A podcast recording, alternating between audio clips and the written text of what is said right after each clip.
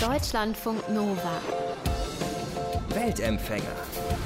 Der Reisepodcast von Deutschlandfunk Nova.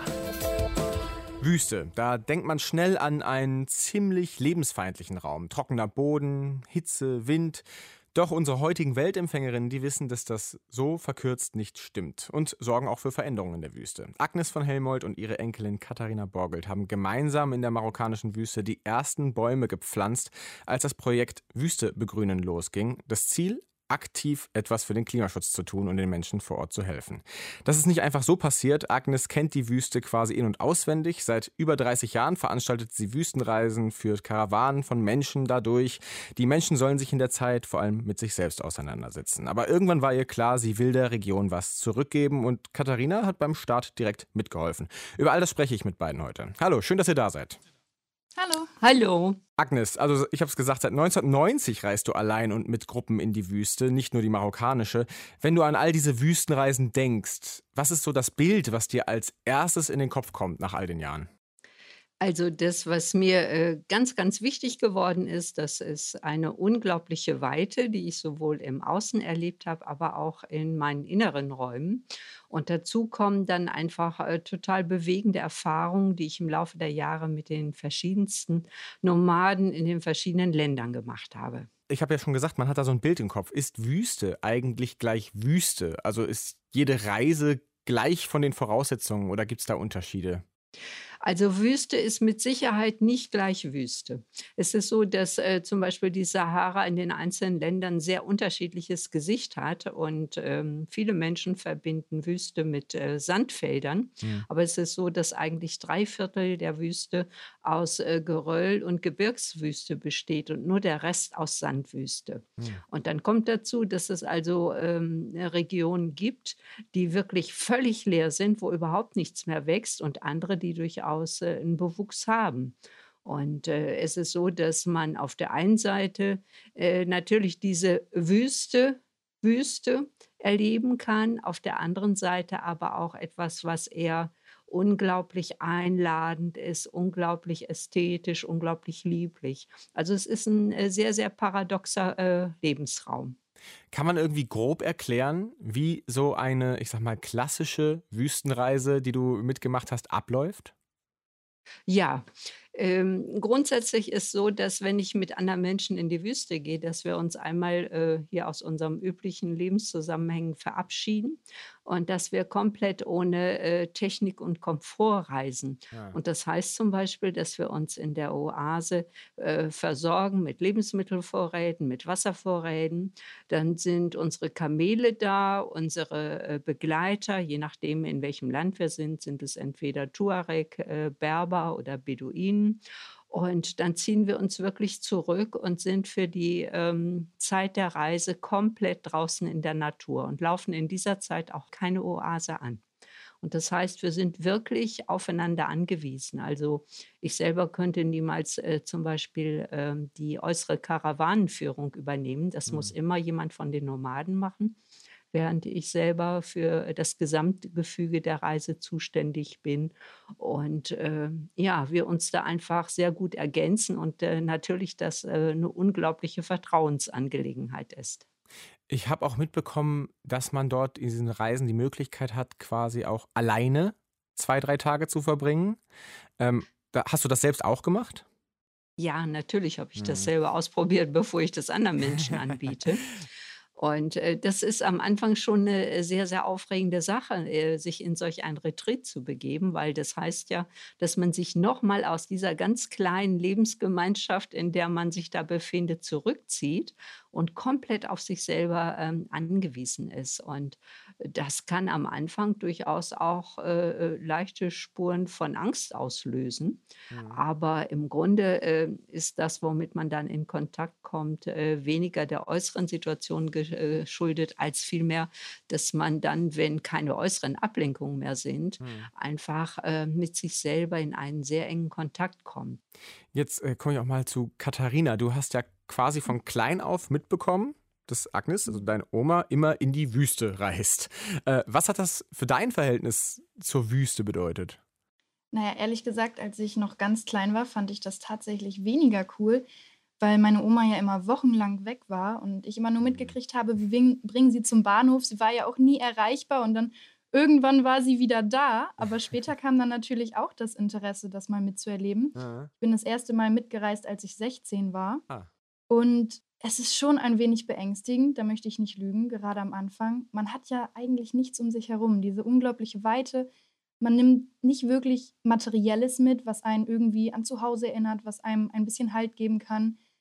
Aber so im Nachhinein bin ich wirklich sehr, sehr dankbar, dass ich das äh, mitgemacht habe und Mhm. auch sehr, sehr froh, dass ich damit aufgewachsen bin, weil durch meine Oma bin ich natürlich immer mit einer ganz anderen Kultur konfrontiert gewesen, Mhm. mit ganz anderen Lebensstilen und dadurch hat man auch den eigenen Lebensstil ein bisschen mehr zu schätzen gewusst, beziehungsweise auch ein bisschen mehr gelernt, sich von Anfang an mit seinem eigenen Lebensstil auseinanderzusetzen und mit seinen eigenen Handlungen. Was war, du sagst, du hast mit 16 mitgemacht, das ist ja ähm, relativ früh. Was war vielleicht für dich das Schwierigste, wenn du an diese Reise denkst, du als unerfahrener, wüstenreisende Person? Naja, als junger Mensch sucht man sich natürlich immer Dinge, an denen man sich orientieren kann, an denen man Halt finden kann. Und gerade dieses ständige Weiterreisen hat mir echt Probleme bereitet, vor allem in der ersten Karawane. Dieses abends, man macht sich ein Lager, man schläft, aber morgens um 6 Uhr rafft man seine Sachen wieder zusammen, steht auf und reist weiter und Mhm. alles verändert sich. Und gerade in dem Alter ist man ja selber auch in einem Status der Veränderung. Mhm. Und dann ist es mir unglaublich schwierig gefallen, sowohl mit der inneren Veränderung als auch mit der äußeren Veränderung klarzukommen. Mhm. Denn die Wüste konfrontiert einen ja unweigerlich sofort mit ähm, auch innerem Werten, mit meinem Selbst. Man lernt sich auf eine ganz andere Art und Weise kennen. Und das sind dann unglaublich, ja, viele Eindrücke. Und Mhm. wenn dann so gewohnte Umgebungen wegfallen, kann das sehr beängstigend sein. Ich war auch schon mal in Marokko und hab da auf Kamel, bin da auf Kamelen geritten. Ich fand, das war äh, ein bisschen furchteinflößend. Also ich habe echt die ganze Zeit gefürchtet, dass ich runterfalle.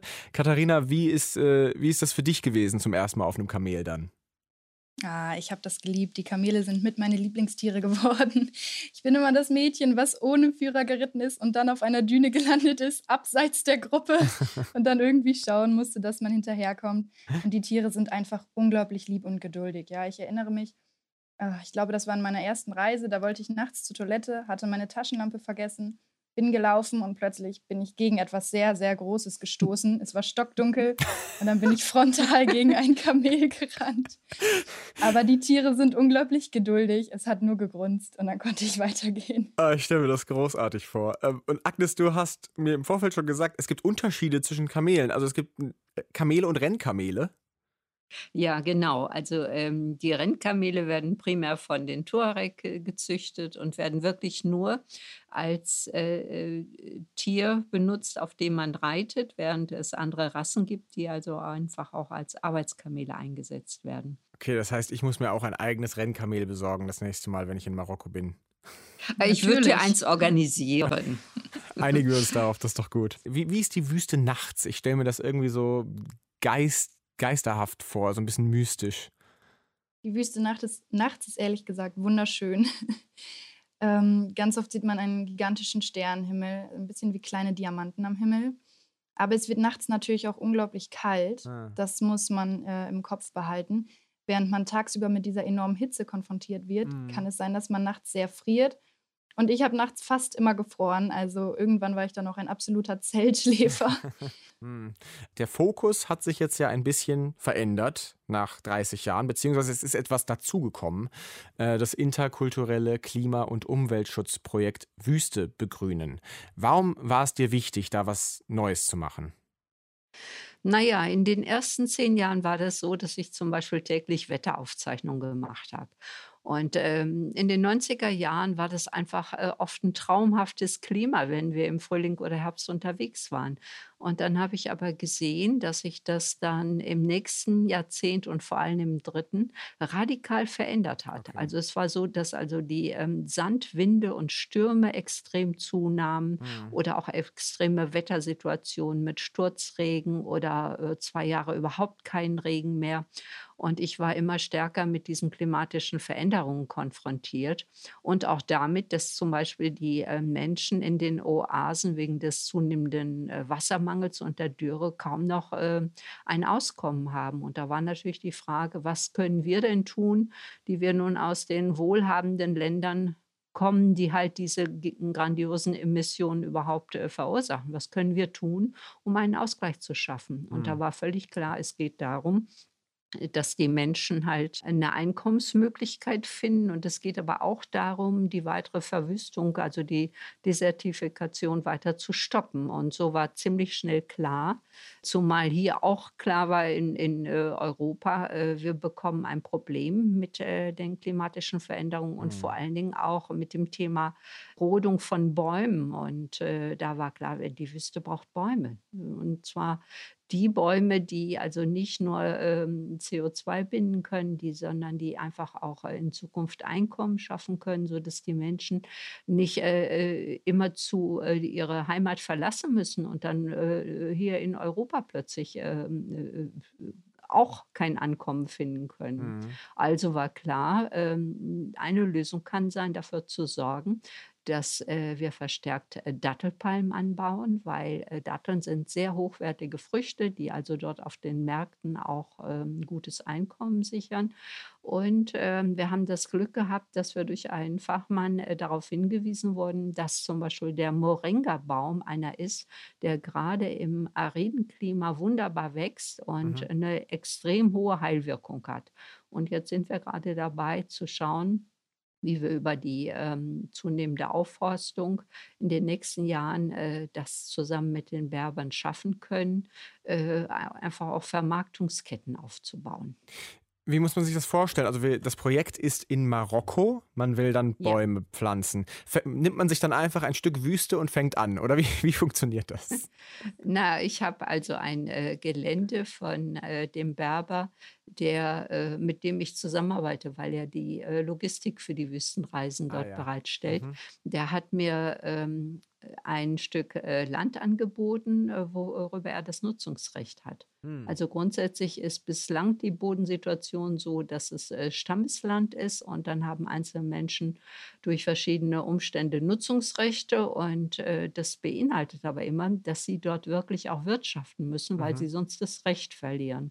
Und ähm, dann war das für Brahim so, ähm, dass er keine Chance hatte, das weiter zu bewirtschaften, weil ähm, er einfach die äh, finanziellen Möglichkeiten nicht hatte. Und mhm. um dort halt Landwirtschaft in die Gänge zu bringen, muss man extrem viel äh, investieren. Und ähm, so hat sich das ergeben, dass wir uns geeinigt haben.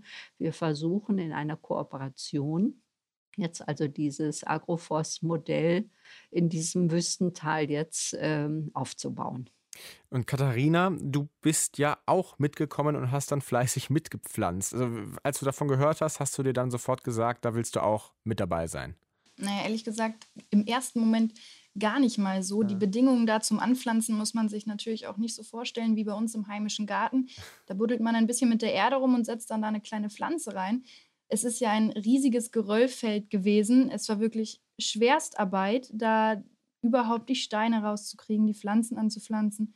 Und als meine Oma da erstmal mit um die Ecke kam, sage ich jetzt mal, war ich sogar ein bisschen kritisch, ja. weil ich mir auch nicht vorstellen konnte, wie sollen da Pflanzen überhaupt gedeihen ah. in dieser kargen Landschaft. Ja, das frage ich mich auch. Ja, das wirklich.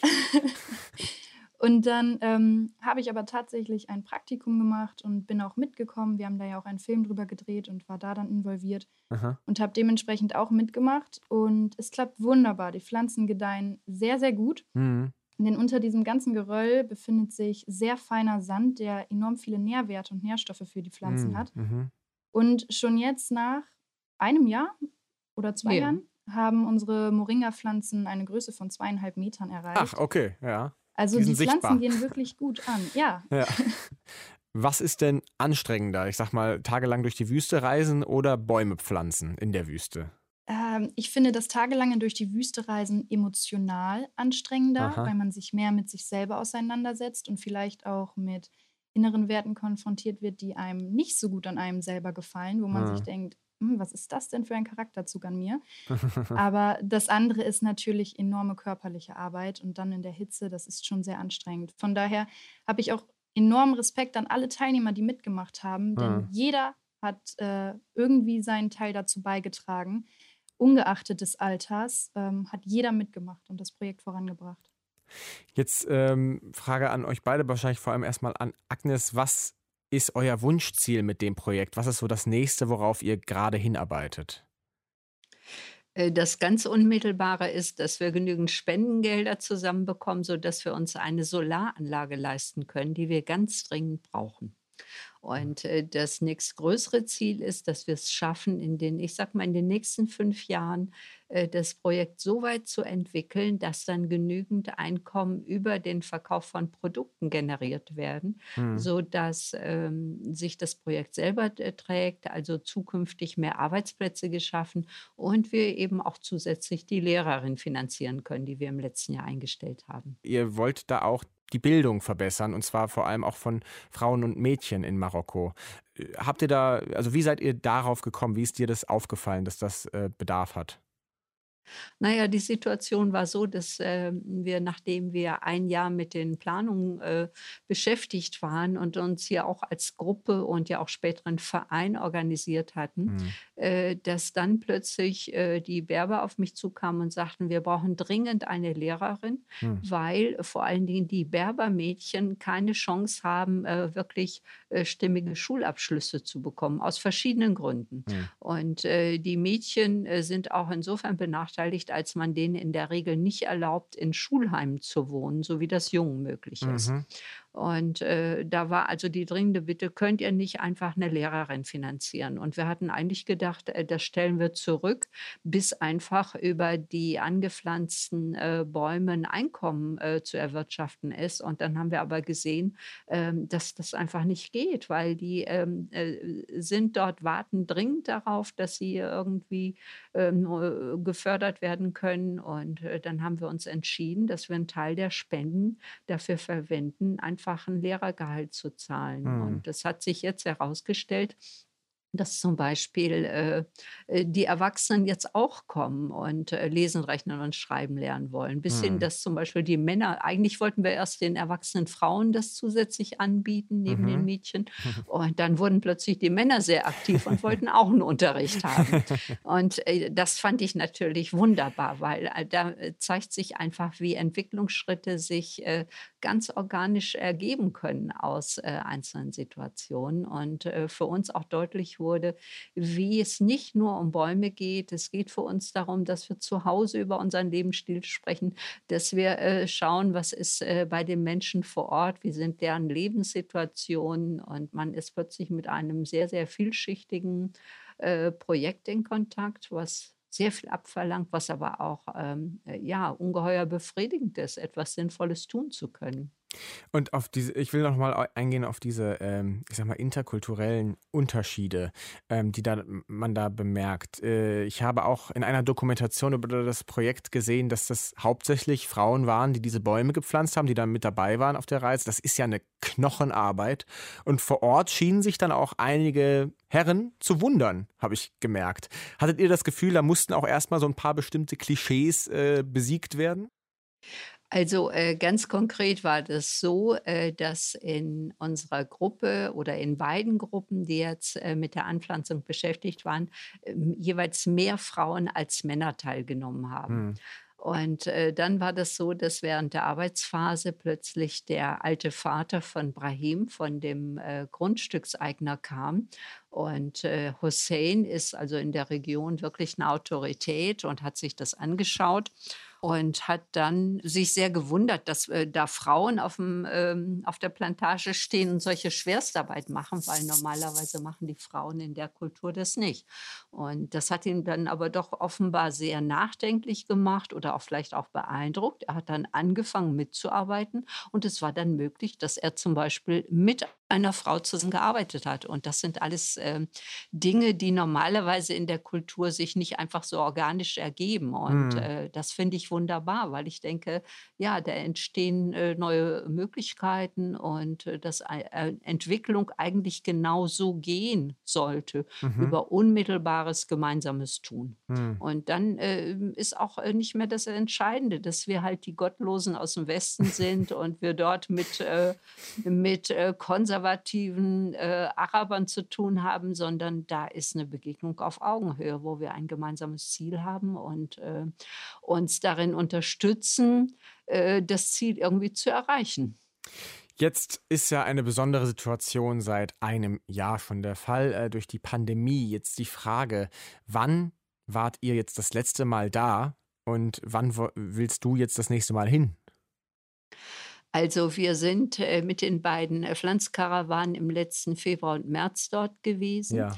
Und äh, direkt nachdem die Arbeit am letzten Tag beendet war und die zweite Gruppe abgereist äh, war, äh, es sind noch äh, drei Leute, glaube ich, auf dem Gelände geblieben, die noch äh, irgendwelche kleinen äh, Schutzmaßnahmen für die Pflanzen herrichten wollten. Aber direkt danach äh, begann die Evakuierung und mhm. dann steckten wir in einem riesigen Chaos, wo wir dann ähm, zwei bis drei Tage da auf dem Flughafen in Marrakesch verbracht haben und dann aber auch glücklich nach Deutschland wieder zurück konnten. Und seitdem ist es äh, sehr, sehr schwierig geworden. Also die haben einen sehr harten Lockdown gehabt dort, die Menschen, mhm. und äh, hatten keinerlei Einkommen mehr. Und zum Glück ist es äh, uns dann über viele Menschen, die einfach die Wüste sehr schätzen und lieben gelernt haben, äh, mhm. gelungen, nochmal eine hohe Spendensumme zusammenzubringen. Und damit konnten dann ähm, im letzten Jahr für, ich glaube, für 29 Familien konnten die Lebensmittel äh, sichergestellt werden.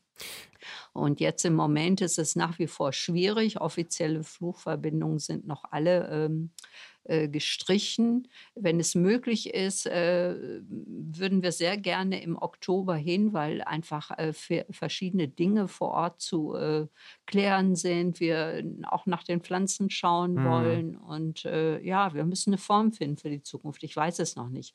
Was aber auch eine große Rolle spielt für mich äh, persönlich ist, dass ich das mit den Flugreisen einfach drastisch einschränken möchte, weil ich sehe einfach, welch großes, wie groß groß wir als Verursachende für das Problem da auch involviert waren. Ja, also quasi dieses 30 Jahre Wüstenreisen, dass man dann so denkt, oh, vielleicht muss man da ein bisschen umdenken. Ja, auf jeden Fall, auf jeden Fall. Katharina, willst du in Zukunft jetzt auch öfters in die Wüste? Also bist du jetzt quasi richtig heiß auf diese Reisen in die Wüste? Nein, das äh, Wüstenfieber von meiner Oma habe ich definitiv nicht mitbekommen. ich mag die Wüste, aber vorerst waren das erstmal meine letzten Reisen. Natürlich okay. werde ich auf jeden Fall auch nochmal in die Wüste reisen. Ich möchte natürlich sehen, was mit den Pflanzen vor, also wie es mit den Pflanzen weitergegangen ist. Hm. Ich kann mir auch vorstellen, da nochmal etwas zu erledigen, aber mein Reiseinteresse ist weniger in den Wüstenregionen.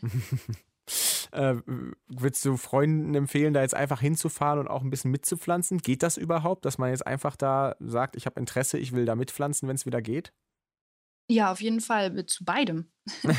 also ich habe ähm, öfter schon meinen Freunden gesagt, solltet ihr jemals das Interesse daran haben, euch einmal mit euch selber auseinanderzusetzen, dann eine Erfahrung zu machen, die nicht jeder macht und auch der Natur irgendwo etwas zurückgeben zu können, dann macht sowas. Aber die wenigsten Menschen in meinem Alter haben Interesse daran. Das muss man einfach leider so sagen. Hm. Aber vielleicht ändert sich das bald. Ähm, Agnes von Helmold hat nach zahlreichen Reisen in die Wüste das Projekt Wüste begrünen ins Leben gerufen. Ihre Enkelin Katharina Borgelt war mit dabei, als die ersten Bäume gepflanzt wurden. Momentan können sie nicht hin, aber vielleicht bald wieder. Es geht um Klimaschutz, Arbeitsplätze und Bildung in Marokko. Guckt es euch an, die ganze Aktion wird erklärt unter die-wüste-begrünen.org. Vielen Dank an euch beide auf jeden Fall für eure Zeit. Gerne. Ganz herzlichen Dank auch dir, Niklas. Das war unser Weltempfänger für diese Woche. Wenn ihr jetzt denkt, nice, ich habe auch so eine Geschichte zu erzählen von meinen Reisen, bin vielleicht gerade noch auf Reisen, dann schreibt uns entweder auf Instagram oder an mail at deutschlandfunknova.de. Deutschlandfunk Nova. Weltempfänger.